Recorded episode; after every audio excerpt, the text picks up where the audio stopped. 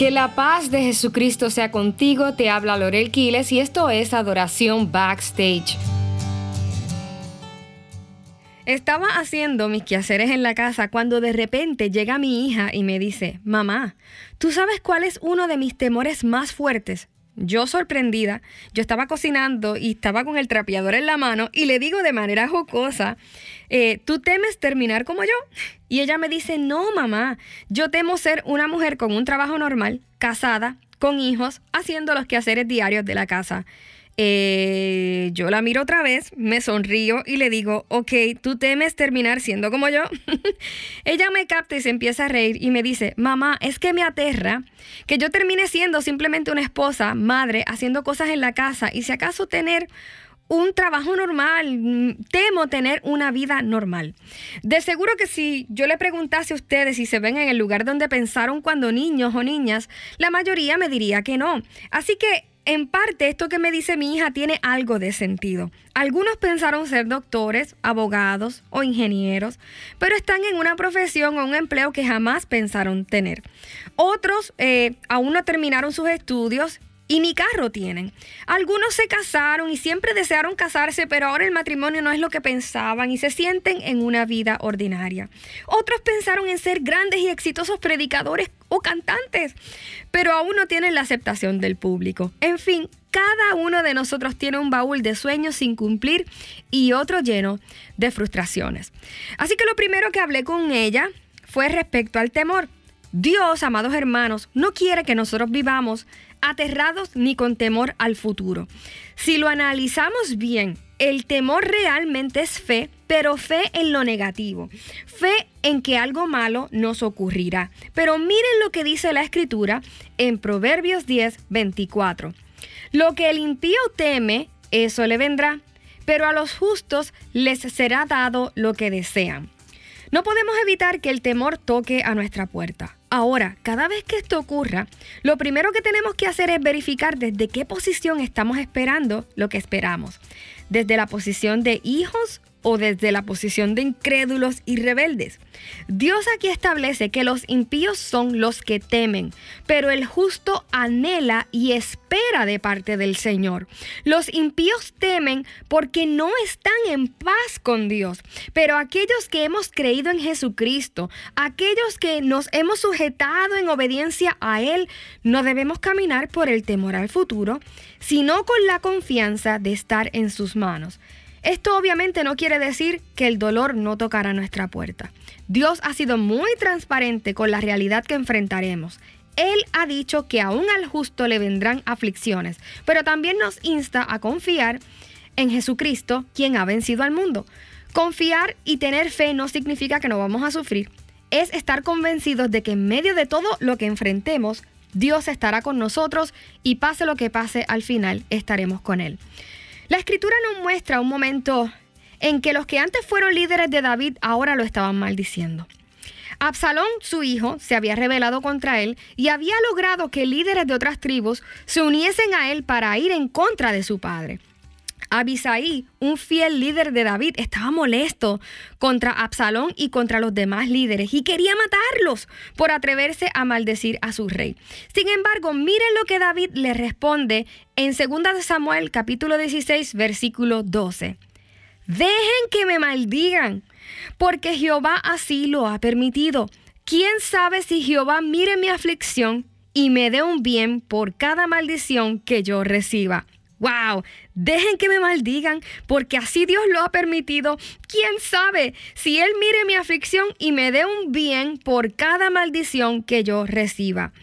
David decidió ver las cosas desde la posición de hijo de Dios y recibir lo que estaba sucediendo como obra de Dios mismo. Lo estaba tomando como algo que venía de la misma mano de Dios y por ende se iba a mantener tranquilo.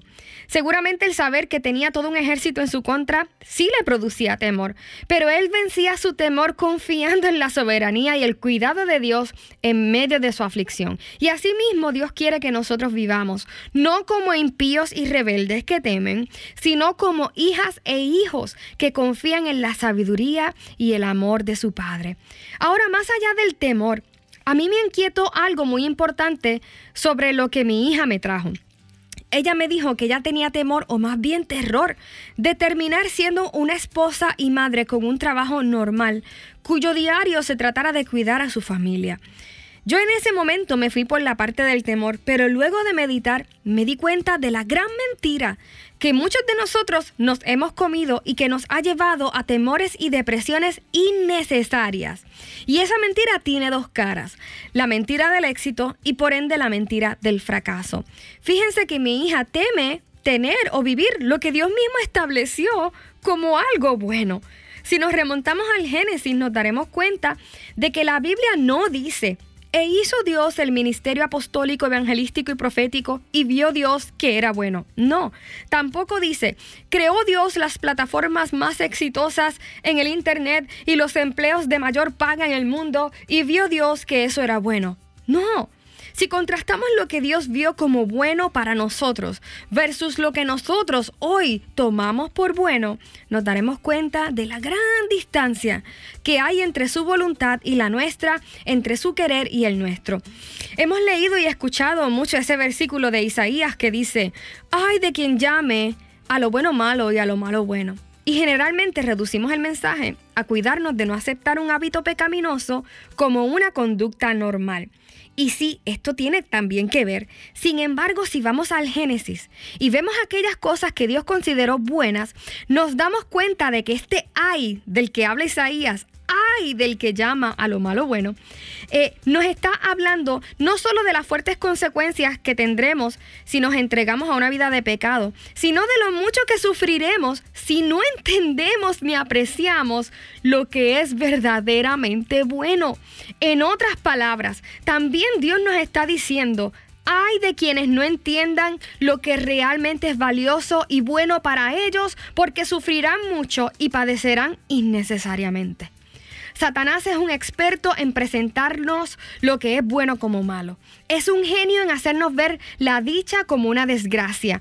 Tal es así que muchas personas hoy se sienten fracasadas teniendo una familia, un empleo y un techo donde dormir. ¿Por qué? Porque el éxito y lo bueno no es eso hoy día. No, el éxito y el progreso no es tener simplemente un empleo, sino una profesión que me mantenga tan ocupado que no tenga tiempo para estar con la familia. Éxito hoy día no es tener lo que necesito, tener tanto que no sepa ni cómo manejarlo. Hoy día el éxito ya no es adorar y servir con mis hermanos, sino tener un gran ministerio donde mis hermanos me puedan admirar y yo me sienta validado. El éxito hoy día no es tener un matrimonio hasta el final, es ejercer mi profesión y quedarme soltero si es necesario o divorciarme con tal de lograrlo.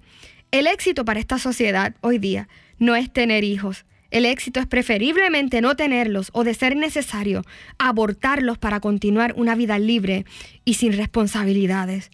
Dios vio que el matrimonio, los hijos y tener un hogar era bueno. Sin embargo, esa idea a muchos hoy les atemoriza. Así que creo que debemos reflexionar si en parte muchas de nuestras frustraciones se deben precisamente a esto. Que no sea que en realidad no hemos fracasado. Probablemente no es que hayamos fracasado, sino que hemos visto lo que es un éxito delante de Dios como un fracaso. Que hemos visto lo que Dios ha considerado bueno y exitoso como malo. Que nuestro corazón hoy se vuelva al Padre y Él nos ilumine para ver las cosas tal y como son que no caigamos en esta trampa de llamar a lo bueno malo y a lo malo bueno. Padre, en el nombre de Jesucristo, clamamos para que la luz de tu verdad penetre a lo profundo de nuestras almas e ilumine la oscuridad de nuestro entendimiento. Muchos de nosotros hemos caído en la trampa de considerar como un fracaso lo que realmente es una bendición y es bueno para nosotros. Perdónanos y enséñanos otra vez. Vuélvenos al diseño original para que en lugar de una lamentación continua en nuestra boca, siempre haya gratitud y alabanza por tu gran fidelidad y por tus bondades. En el nombre de Jesús, amén. Te ha hablado Lorel Quiles y yo te espero en la próxima edición de Adoración Backstage.